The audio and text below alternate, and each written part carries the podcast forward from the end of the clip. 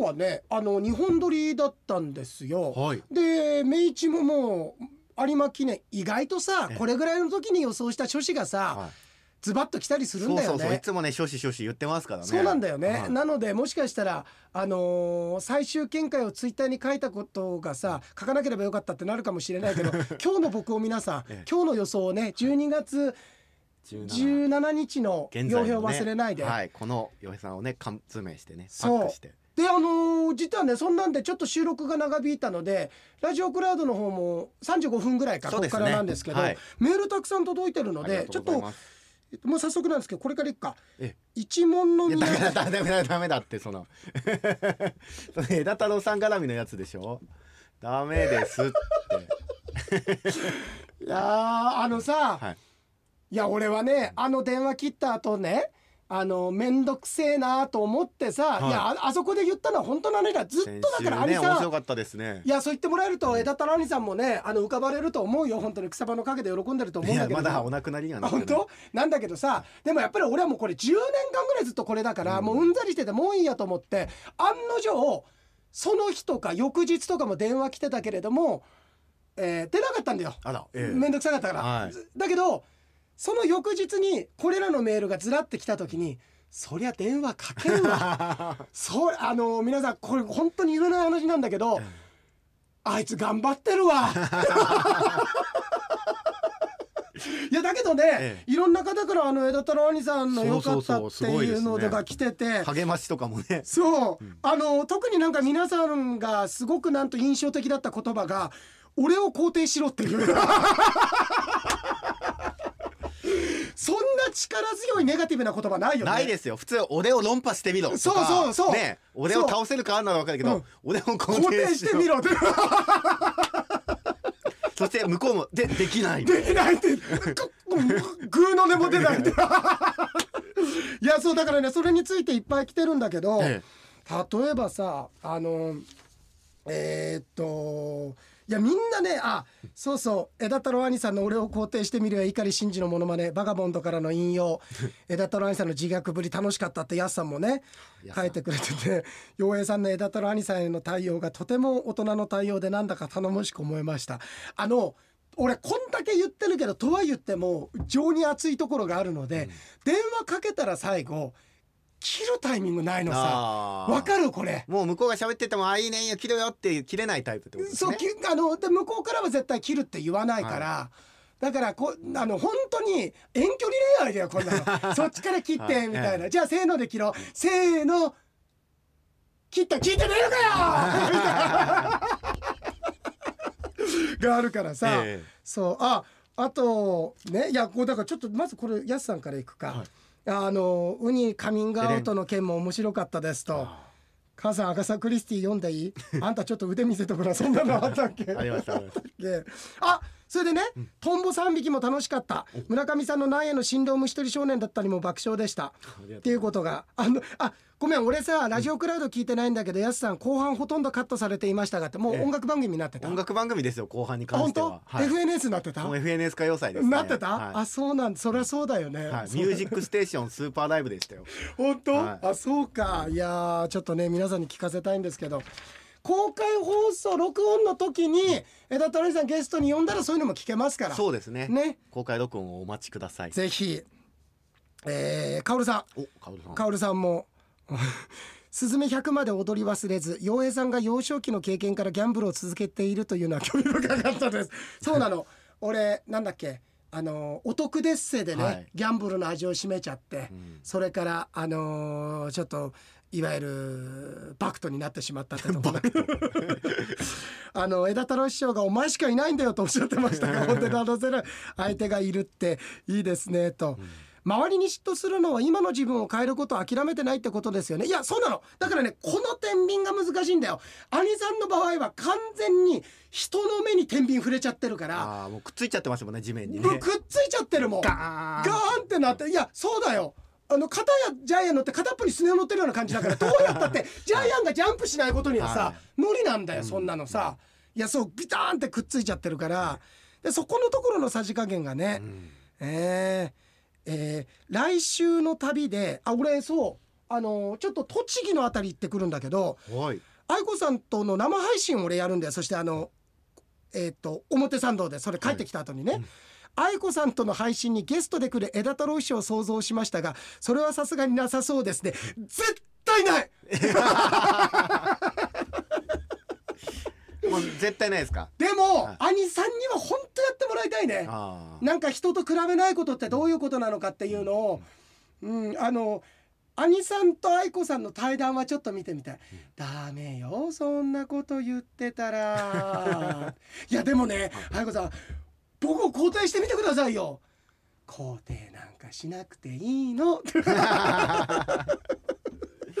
えー、あなんか隠れファンに向けてって書いてあるの。え短くてもいいので番組の感想をお寄せくださいと思ってます、これどこに？うちにってこと？この番組にかな。要は洋平さんが時折ねメールがもう決まった人からしか来ないじゃないかとかって言うからそれに対してじゃないですか、そうか、うん。でツイッターで牛もせの幸宏さんと思われる方も見つけておい牛もせ聞いてんのか？ん聞いてるんでしょうか？ちょっと牛もせもうたまには送んなさいよ、ね、あそれをぜひ皆さんもくださいってカオルさんからも。ねえお忙しいでしょうからね無理ない範囲でいいですけど、えー、っと沙織さん来たよ。お沙織さえー、っと先週の3匹飛んでいるトンボを取るにはどうするかという謎々ですがその通りです写真に撮る。あまあ僕が言ったやつですね。写真に撮るね。僕が言ったやつですね。はい、はい。だいぶ保険をかけておきましたが やはり、い、やおいこれ流れちゃった流れちゃった。おお前の作品になるとかだって 俺また。いやでもさ、い、やあのさいや。すごい手前味噌のこと言ってみんな何が面白かったとかって結構書いてきてくれてるの、ええ細かく。ええそれ全部読めてないんだけど、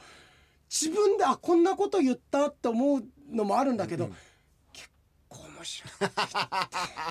結 構面白いこと言ったんい。や俺は、は今日来てさ、ええ。お前褒めたよね俺、ええ。あの時見事だったって、私はあなたの作ああのあなたは私の作品でしたってあの時すぐ出たじゃん、い、ええ。あのギャグってすっごいハマるギャグだからええ。欲しくなっちゃうから、はい。慌てちゃって普通通り言っちゃうんだよ。ああの私はあなたの作それをちゃんとあなたは私の作品でしたって ちゃんと言い切れたのがすごいよって。褒めたよーありがとうございます。ごちそうさまです。写真に撮るが答えでした。だいぶは保険をかけておきましたがやはり不親切な謎々でしたね。すみません。いえいえ。私たち教員も「え？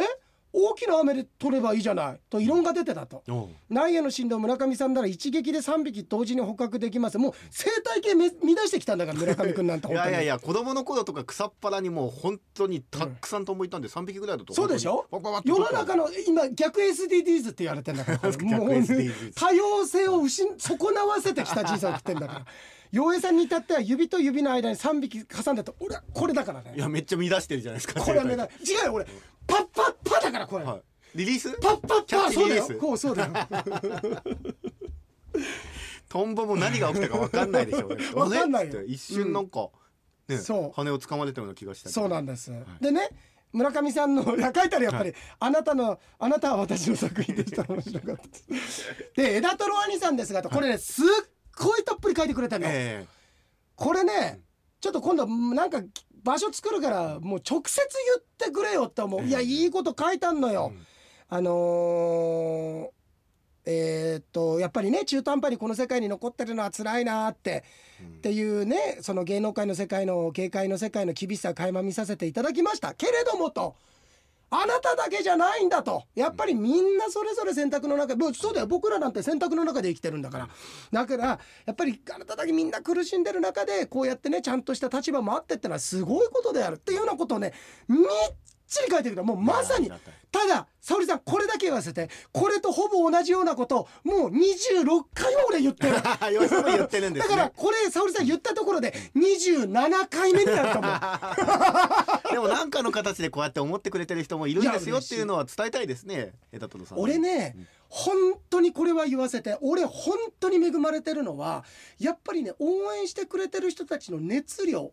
それが俺だけに向かってないんだようんやっぱり俺が紹介したお店本あるいは仲のいい人たちがこうつながれてその人たちも一緒にだから本当にもう俺しつこく何回も言うけれども俺はもう柳津隆でありたいっていうようにさアンパンマン一人じゃどうしようもないんだよ。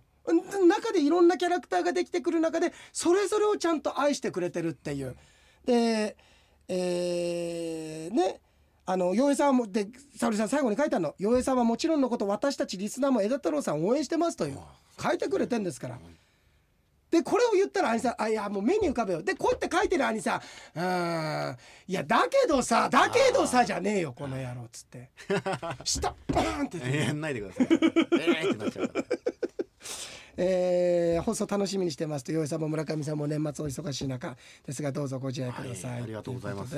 あもう一回ここでも案内しようよあれ、はい。行きましょうか。STV ラジオ太陽系第13惑星年忘れスペシャル。気分上々傭兵宝船ということで12月29日水曜日午後6時30分18時30分から30分間のはい。特別番組でございます、あのー皆さんのね、はい。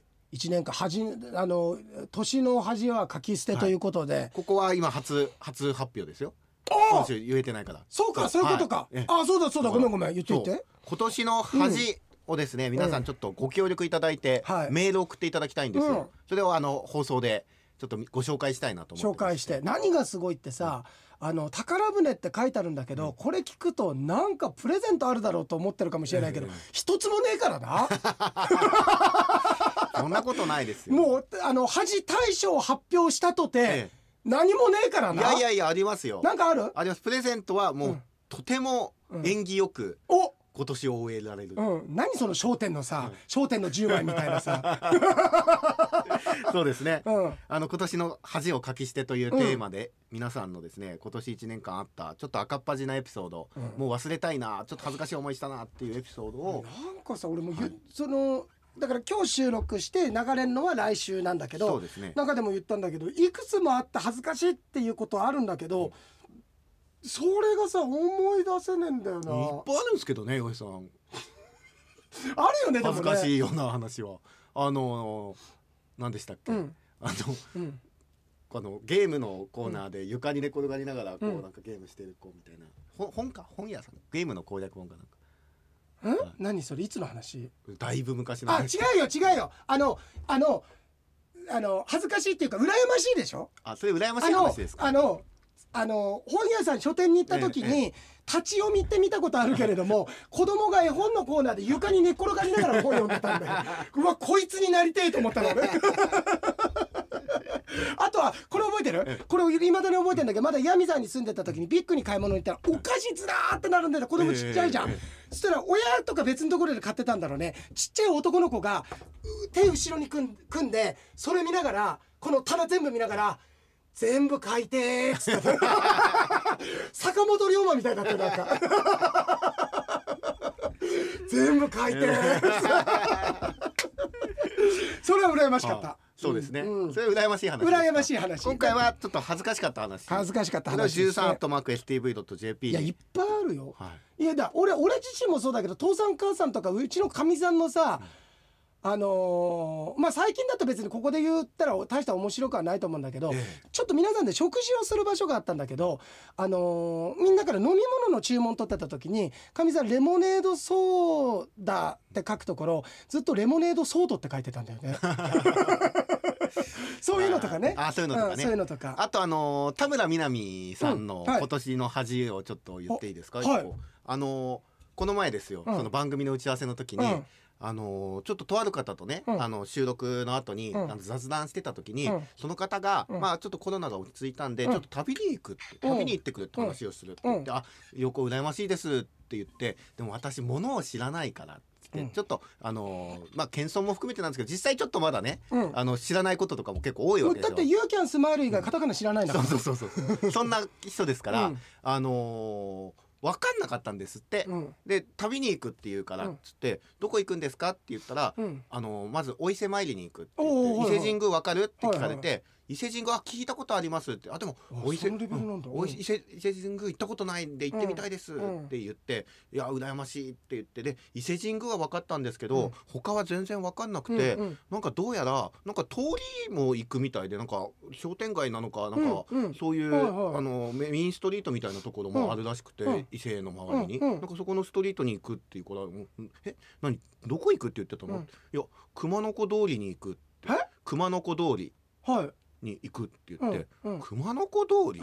なるほどね。いやはいあのもしかして熊野古道じゃなはいいですか、はいはいはい。言ったら、うん。あ熊野古道って言うんですか？ああのあもう完全に熊っこラーメン的なのが出る 絶対そうそう。そう、うん熊野古うん。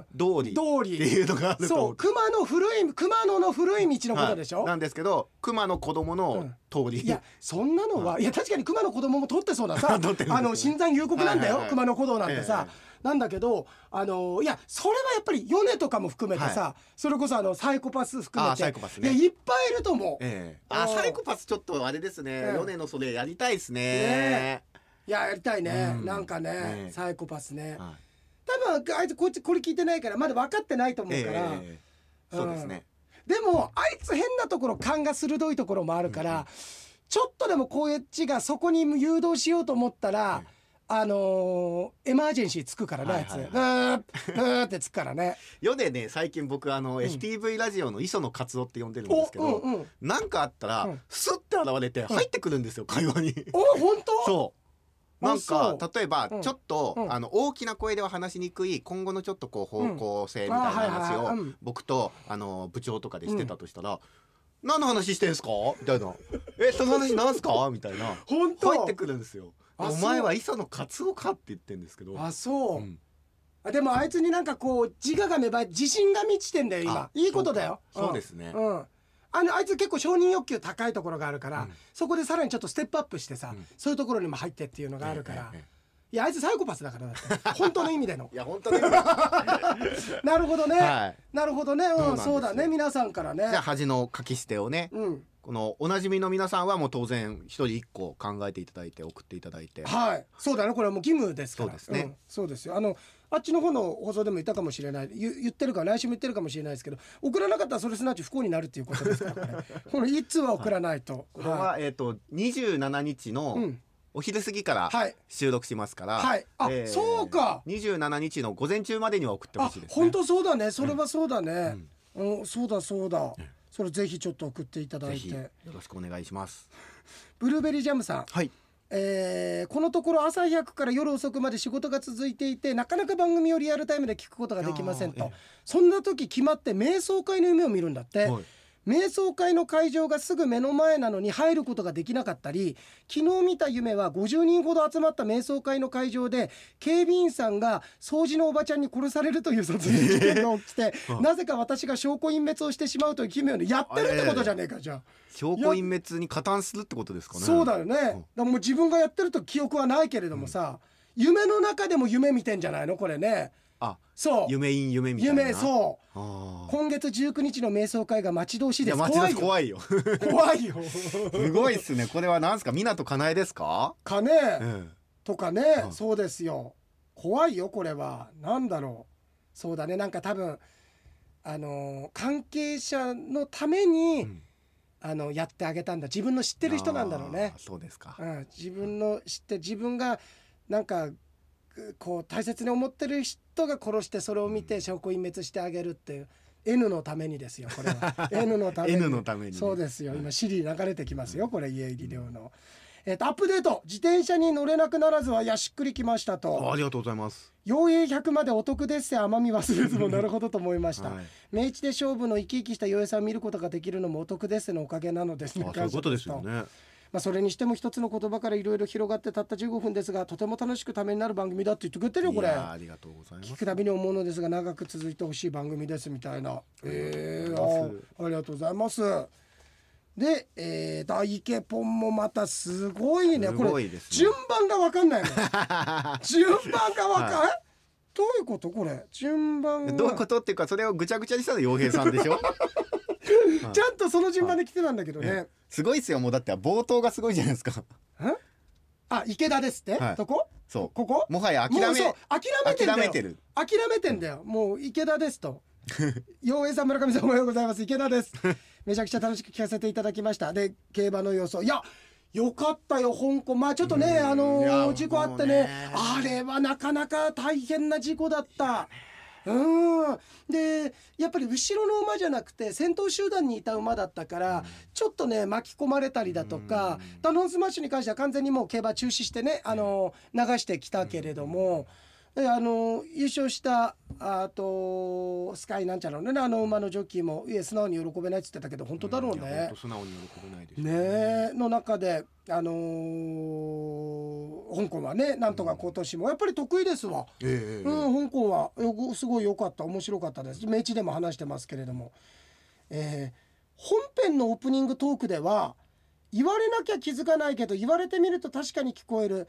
空耳鼻声の時間の話題でしたかってなんだっけいやこれ、洋平さんが言ったんですよ。だからあのーうん、今日鼻声なんだけどって言って、あ僕があ言われてみれば確かに聞こえる。ああそっかそっか。あ鼻水も止まるけど意識も止まるっていう薬すごい。全身麻酔だよこれ。ね、はい。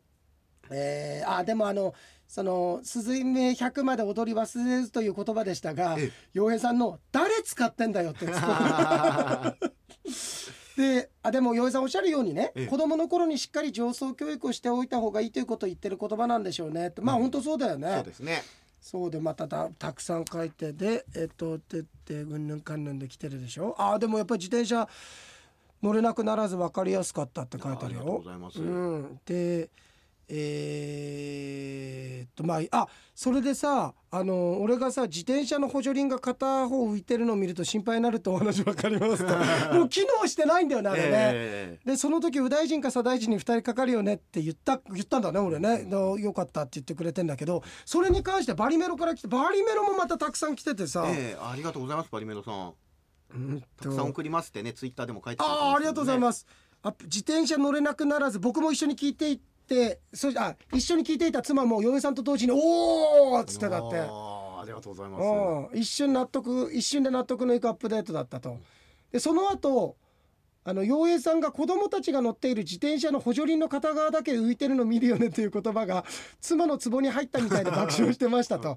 春になって補助輪つけて自転車に乗ってる子供見つけたら陽平さんの言葉を思い出して吹き出しちゃうって ました。この季節だともう補助輪の自転車の子なんて見ないけどどっかで見られないかなとも言っていたのですが、先日、はい所さんの笑ってこらえてと補助輪を外す直前の女の子の話題が出てきて、思いがけず早く補助輪片足浮いてる場面見たんだって、えー、すごい、シンクロでしたと。はあといろんな言葉にかかっている言葉の件で陽平さんに「もう鈍いんだからさバリメロの奥さんはさ」って、でも怒ってんじゃないのかなとかっていうことに関してえ全然怒ってないと「イット!」にかけた言葉「ディス」とか「ザット」とかすぐ分かってすっきりしたって言ってました。じゃあ何したら怒ってくれんだよ？い、なんで怒ってほしい前提なんですか？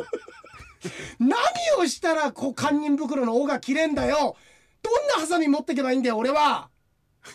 お前の奥さんに。いやだなんで急にお前呼ばわりしてんですかバディメイドまで。それにめっちゃ怒ってるかもしれないです。妻ははい。小さい子供の塾の講師、うん。123あいうえおの CM のしてるので、えいろいろ言葉について考えながら聞けるからそれがまたいいんだと言ってましたえと多分もう俺子供相手にしてる感じなんだと思うはい。はいはい。はいはい。はいよかったね。はいね。育ち悪いんだろうなみたいな。この子の親の。親の顔見てみたいね。見られるんだろうけどね。トルオですからね。トロだから。トトルね。トロですから。はい。勉強にもなってますって来てるよいやあり先がとうございます。そんなね沙織さんといいね先生方からえーあの今回日本撮りだというのでもう一つメール送っときますあと。ありがとうございます。ラジオクラウドの秋のスペシャルアーカイブ聞きましたと、おお2014年のうん。9月ぐらいのでしたかね。だけどね、多分配信当時も函館から札幌あるいは夕張へ帰る途中の JR の中で聞いた覚えのある回だったんだって、でもさそうやって覚えてくれてるの羨ましいな。俺もなんか音楽だとか、久しぶりに読んだ本だとか映画だとかってその内容もそうだけどその景色浮かぶよねそうなんですよね。それが嬉しいね。皆さんの景色になってるって。でもそうですね。この放送はここで聞いてたなとかそう。こんな最中に仕事しながら聞いてたとかってね。ねこれはもうめっちゃ嬉しい。嬉しい。時間を得てき改めて聞いても相変わらず面白いですって言ってくれてるよ。いやー嬉しい嬉しい。あの流行の言葉を使いすぎると鮮度が落ちて使うのが恥ずかしくなってしまうよね。例えば「からの」って。あー。おわもう言ってたよね。俺それ今の。ねおい絶対嫌だって、ね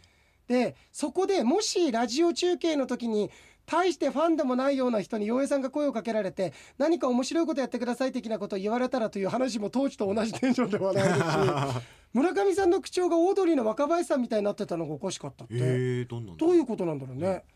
あと MD 生産終了の話の中で芦別の楽器屋さん関口楽器店の話が出てきて芦別に住んでいた祖母の家に行った時よく行ったっけなと思い出したり松井おもちゃ屋の向かいにあったんだわ。ええ。楽しい1時間半ほどの配信1時間半もやっ1てた時。時間半喋ってましたよその日は。えー、すごいね。だって5時間やった5後喋ってるやった後ですそうです。すごいね。それにしても実際なかったことをあたかもあったことのように話すのが今も昔もすごいなと。当時嘘にも奥行きありだねと洋平さんご自身も言ってたんだ こんなこと、えーま平の名言だ。ね出たね、えー年末年始でスペシャルアーカイブなんか配信してくれると嬉しいですってまたちょっと考えますか。考えて？はい。でまたバリメロがええ。もう一つ触れなければならない話題がありましたねあとこれはねえー前回の配信は再び枝太郎さんの登場会。枝太郎さんの『笑点』卒業と『笑点』の番組での重要なお知らせというのがこのタイミングで重なってしまいましたねと、はい。だから俺知り合いとかにも言われたの。それってあの傭兵『笑点』の方ではオープニングで言ったんだけど何人かにあのー笑点の重大発表って枝虎兄さんのアシスタント辞めるって話ですかねってそんなわけないっつったの。で、えー気になります『笑点』の重要なお知らせも気になりますが、うん枝太郎さんの身に何が起きたのも気になってしまいましたと言えないことということで僕らには分からないことなのですがそれにしても話を聞いてる分には面白いなと思って聞いてますと、何と言ったらいいか枝太郎さんのぼやきと言ったらいいかひがみと言ったらいいか何とも言い難いのですがって何とも言ってるんだけどねもうね。おやきね。ね洋平さんだからこそ話してくれる雰囲気というかでも洋平さんはちゃんと先輩であっても言っていくことは言っているところとかその空気感が好きではあります。先輩言うべきこと言ってる時は先輩だと思って言ってないけどね俺ももはやね自分を飾らない人の本音みたいな話って面白いなと思いますと。ないものねだり自分の足りないところばかり考えてしまうと。その気持ちもわからないではないですと。でも自分の中にあるものできること置かれている環境への感謝これも感じ取れるよう心を整えておかないとなと思ったりもしましたっていう。いい反面教師になってよかった。本当に。いい反面教師になってよかったよ。さっくりまとめていいんですか？よかったよあ本当に。のあの長い時間を。さっくりと。そうなんだよね、は長かったんだよね。長かったんで、はいあのカットしてるところもいくつかありますし、えその音でってことだけじゃなくてええ。喋、ってる部分でちょっと村上君に「ここはちょっとカットしてもらえますか?」っていうのはまあまあまあその後ねすぐちょっと連絡させてもらったんですけど。まあ実時間ぐらいの長い音楽流れてますからねほぼね。流れてた？ほぼはい。すごいね、うん。えーっとあれ誰だこれ？伊藤君かこれ？あ伊藤君ですよ。うん。あー先週の枝太郎さんの大変止まらないぼやき？うん節面白くて楽しかったと。これ芸の肥やしでありますね。そこがこうなんか伊藤君らしくていいなとこれを聞いてね、うん。芸の肥やしだなっていうのがこううん。ちょっと耳の肥えたねやしっぱりかもそこで終えるんじゃなくてその後ちゃんといろんなラジオ番組のまた案内があるっていそうね藤君らし。いもう本当にただの前付けですから、兄さんの兄さんのこの二十数年間の苦悩なんてね。苦悩がね。芸の肥やしですか？芸の肥やしですからね、あもうメールの肥やしですよ言ったら。伊藤君にとってはこんなの、えー全国の AMYDFM 局の中で開局が4番目に若いと、はい。えーどこがですか、どこだ？はい。栃木放送栃木放送 FM 茨城放送、ええ。1962年12月24日岐阜放送の順に開局される、はい。今後も引き続き応援します。頑張ってください。茨城放送の皆さんおめでとうごおざいます。おめでとうございます、はい。栃木放送も。あ栃木放送の皆さんおめでとうございます、あれどっちだったっけ？栃木があ茨城が最下位になったんだっけね。あの魅力ランキングみたいな確か。ああ魅力ラ全然茨城いいんだよ。いやめちゃめちゃいいですよ。めちゃめちゃいいよ。うん。あのえっと歩道賞でもねだって魅力ああそうだよそうだよね、はい。そうだよね、であのそれこそだ筑波山神社があるしすごいあの給料高いからなあそこ。給料。うんあの平均所得とか、え本当に魅力ないっていうのがねすごく不思議なんだけど、えー、あでイケポンも書いてあるけど万馬券通るなのですがすごく言いづらいんですけどこれ打ち間違いではありませんと。万馬券取るの取るを伸ばして通る通るにしたんです。取るをにするか迷ったんですけど通るの方が前付けの分で考えた時に語呂がいいかなと思ったんですけど、洋平商店バックヤードでお話しされてましたけどこの間万馬券取れなかったのは万馬券通るをいじり倒したからかもしれません。あ俺しバックヤードでも話してんだ。てかバックヤードでも話してる時に僕がなんかちょっと顔出したら そうだ恥ずかしかったんだ。て恥ずかしいって言ってたじゃん。恥ずかしいエピソードあったじゃない。あった、はい。最近にあったわ。そう。そうだそうだ、そうだね。その後のウニは無形文化遺産だよって洋井さんがおっしゃってたの。無形インカブ産と聞き間違えた村上さんに対して俺そんな南米行ってないよビラコチャとか出てきてねえだろってツッコミが最高に面白かったですし感動しました感動感動すら覚えたもうビラコチャってなかなか出てきませんよと。ねね、あれだすごいおもしあの嬉しかったのがさ俺すげえ嬉しかったのがあったんだよ。あのあれなんだっけなあれイケポンかどなたか違う方かなあのさえーっとあれあのーあれだあこれだあイケポンだあのエンディングでお得ですの最高額はいくらなんだろうという疑問に10億円と答えた村上さんへの「いやトトビックだよ。一生親子供に頭上がらないよ。それとその駄菓子屋それだったらさ駄菓子屋のじ人全部開けてるよ。あと駄菓子屋もうやってないよ。どんだけ突っ込ませんだよ」っていう 一連のツッコミラッシュが良かったですって。いやあれ言ったらもうスト2だったら完全にはまった感じハだよね。マってますよね。もうフルコンボ。KO ってなるやつですよね。ね。いやあれは気持ちよかったです私も。ありがとうございます。えー、あ冒頭のチャンピオンズカップの振り返りのお話で、ラジオクラウド。ええ。洋平さんはいい予感がするけのは後付けはできるけど一番の理由は勘なんだって。そのだから競馬の時にね、ん。これいいなと思うんだけどじゃあなぜかっていうとこういうローテーションだからこうだからああだからっていうのはあるんだけど、はい。でも本当はただの勘だっていう、インスピレーションしかないインスピレーションね。インスピレーション後付けしてるだけだっておっしゃってたんだけど、勘なんだ。よって部分の伊野さんのメールの「カンザンス」とシンクロしてるのでまたなるあー本当だほどね。やっぱり伊野さんと岩井さんはもう切っても切り離せない。俺の恥ずかしい話だよだからそこはいやいやいやそれだよ俺。赤い糸で結ばれてるわけですよ。ー来ますよこれ来まはすよこれは。来ますよ。はそうだね、うん。えーいやあれちょっと面白かったんだよね「カンザンスね」い安山ですえーでこれさ、うん釧路の沙織さんのメールのなぞなぞの話題の時にそれが答えだのいきなり踏んだら危ないよって、うん。なんかあったんだっけ？いきなりだからそのアクセルをギュッと踏むんじゃないよみたいな僕が突然あそれが答えですねみたいに言ったから。ああだ俺もおおってなってね。そうだよ、はい。ちょっとあの後期高齢者の方だったら 前ぶつかっちゃうからねこれね。危ないからこれ、んえーいやあ書いてるよ。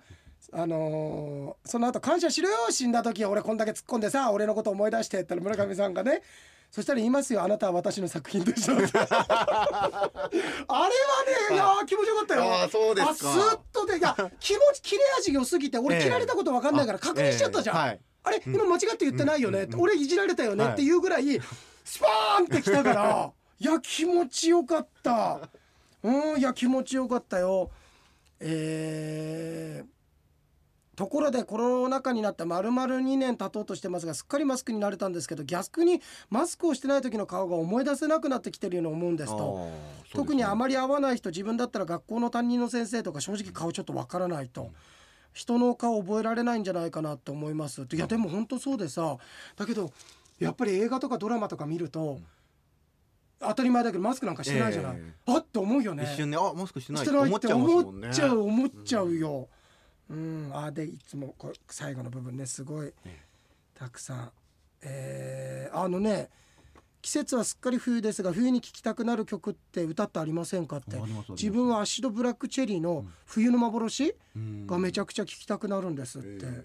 本当に泣きそうになる。あそうなんだ。へえ曲調と歌詞がすごく。ごめん俺ピンと今来てないけど、え俺もこの間さ知り合いのちらっとあれどこで話したんだっけ？リサイクルショップのさあの事務所店のオープンしたからあそうボンチのレコードが。すげえシンクロだよね。絶対ブホー。い。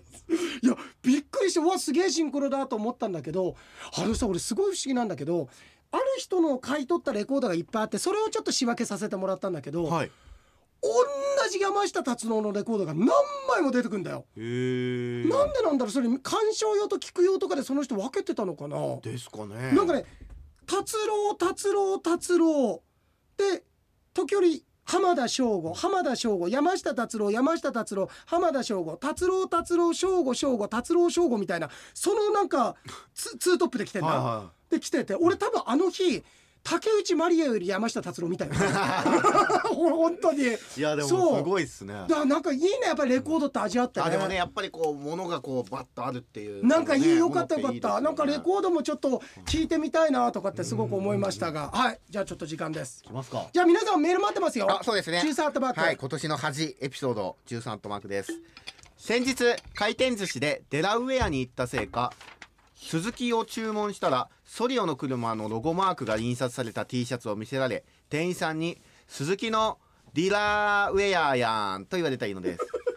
ディーラーの上ディーラーのウェアね、さあってここでジョークを、そのディーラーのウェアを着た鈴木保奈美が、うん。東京ラブストーリーの織田裕二を呼ぼうとうん「カンチ、うん。こっちよ」と言えばいいものを、うん。緊張で固まっていた織田裕二を見てこう言った。うん「カッチこっちよ」カッチこっち終わった？終わり。あれ？もうカンチだから当然来るのかなと来思ったら。るのかなと思ったよ、セックスしないの？しないですもう。しないんだ。そんなことは言いません。でもカッチンこっちんよってそれ多分下半身見てんだよそれ。カッチこっちよそう、でも緊張で固まった織田裕二うん。緊張興奮で固まってんだよ多分。興奮で固まった織田裕二の下半身を見てこう言ったんですよカッチこっちよありがとうございました。じゃあ皆さんお待ちしてますよ。はい。メール、はい。でした。村上でした